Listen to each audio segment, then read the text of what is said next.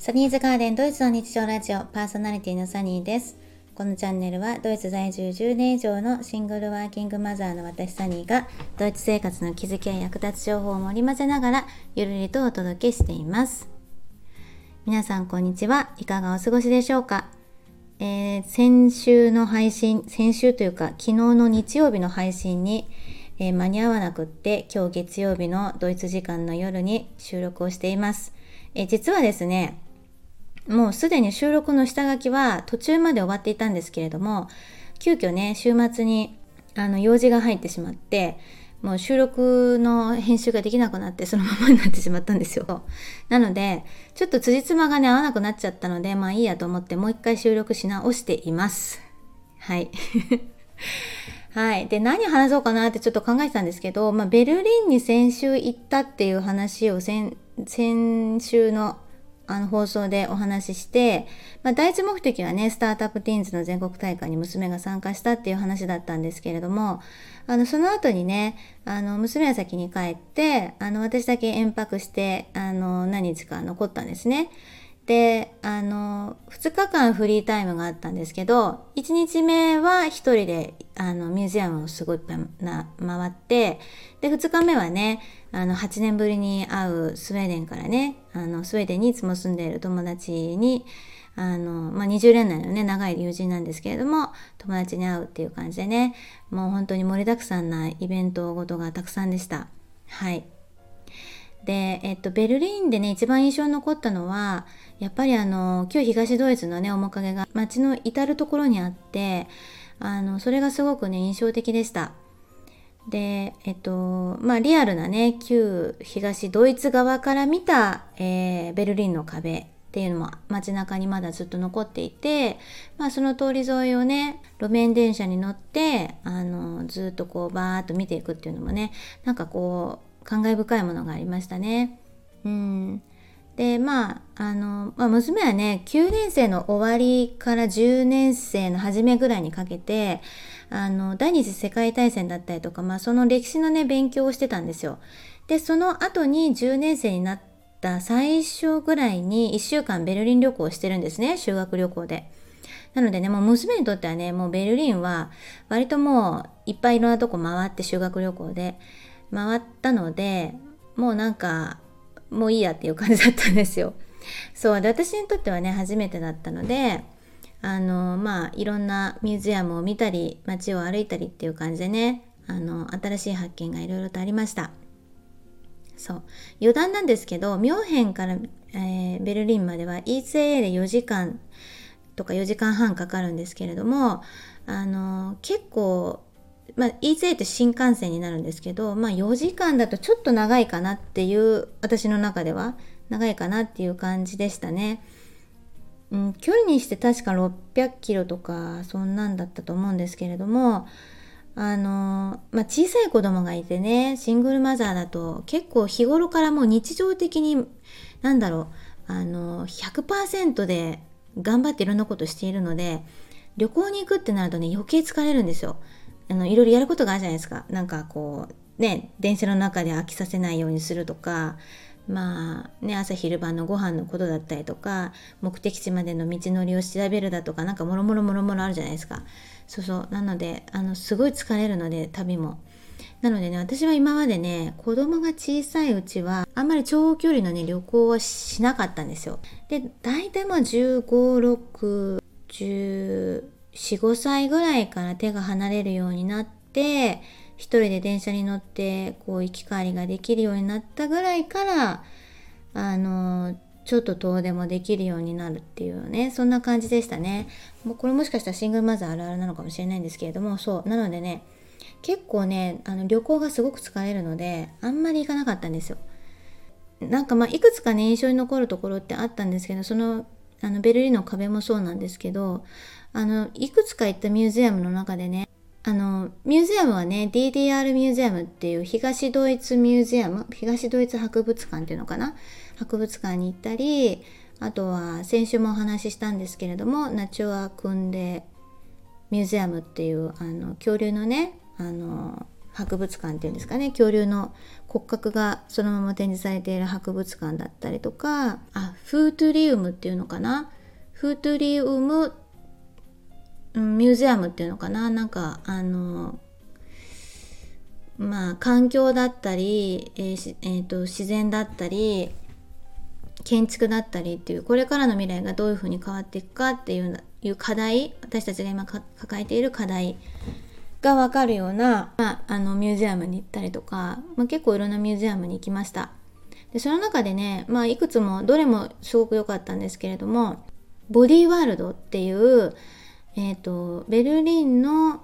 ファンゼントムって言ってテレビ塔の下にあるね、ま、下にあるミュージアムがあるんですよ。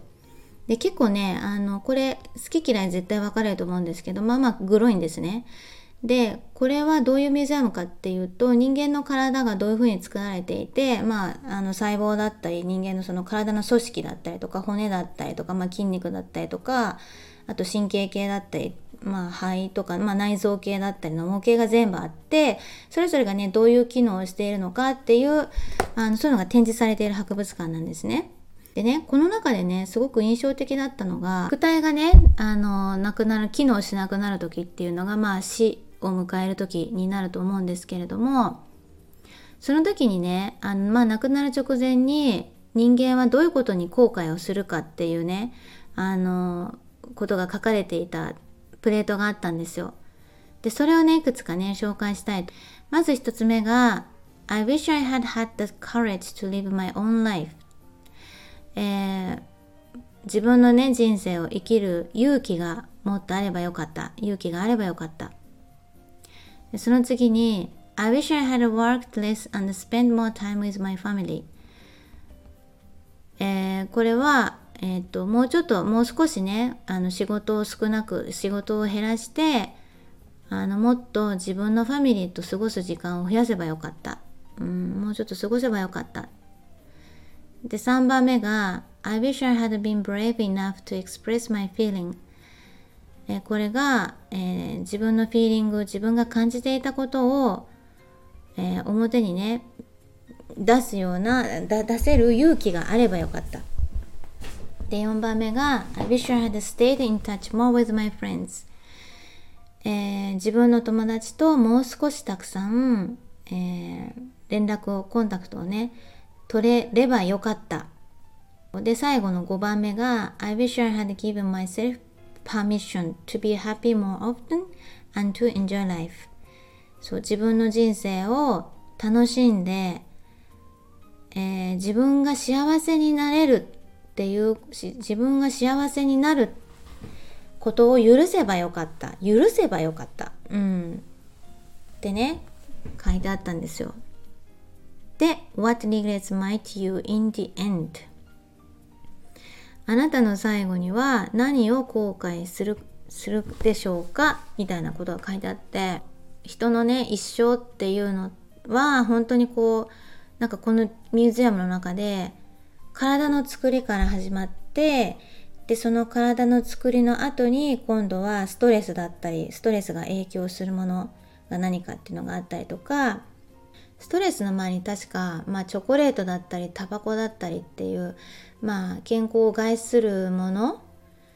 の体への影響っていうのが、まあ、展示されていたりっていうのがあったんですけど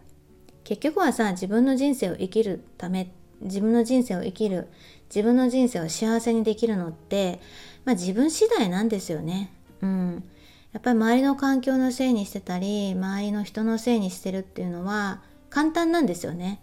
うん、ただ物事の捉え方を変えるだけで幸せになれるし自分が亡くなる直前にこれだけ人はもう少しああすればよかったこうすればよかったもうちょっと勇気があればよかった仕事を減らしてもっと家族と過ごせばよかったとかあのもう少し勇気を持って自分の気持ちをあの表現すればよかったとかっていうのって亡くなる直前に後悔しても遅いじゃないですか。うん。なんかそんなことを思ったら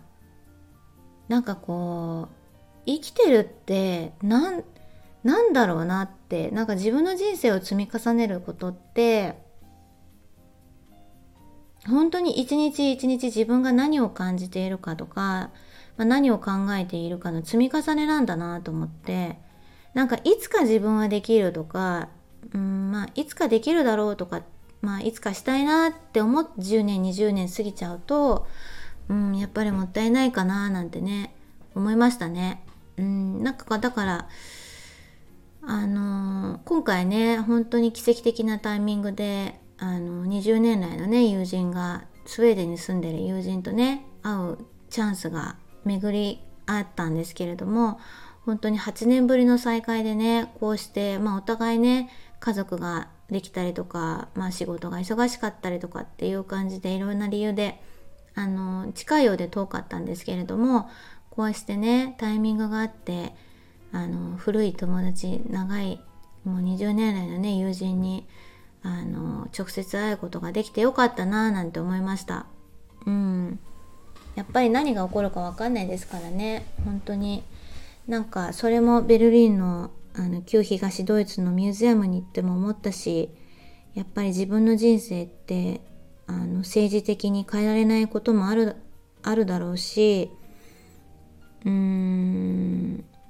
なんか自分の置かれた環境によって変えられないことっていうのもあるかもしれない。難しいことはたくさんあるかもしれないけれどもやっぱり人間は亡くなった時にこれだけのことを後悔するんだったら今置かれている環境で今置かれている状況でどうやったら自分が幸せになれるかっていうのをまあ考えた方が、うん、まあ生産的だなっていうとちょっとロジカルすぎますけど、うん、やっぱ今置かれている環境で幸せになるためにはうんどうすればいいのかっていうのはすごく毎日なんかこうあの私が考えてきてたことだったのでなんかすごくね印象に残りましたね。うん、結構、うん、やっぱ亡くなる時に後悔だけはしたくないなって思って生きてきたのでうんやっぱりこうやって後悔しながら亡くなるっていうのは、うん、もったいないかななんて思いました。はい、ちょっと夜遅くなので ちょっと語り口になってしまいましたが、はい、聞いてくれる方がいたら嬉しいです。ということで、あの、ちょっとね、長くなってしまいましたが、今週も、今回もここまでお聴きいただきありがとうございました。それではまた来週。チュース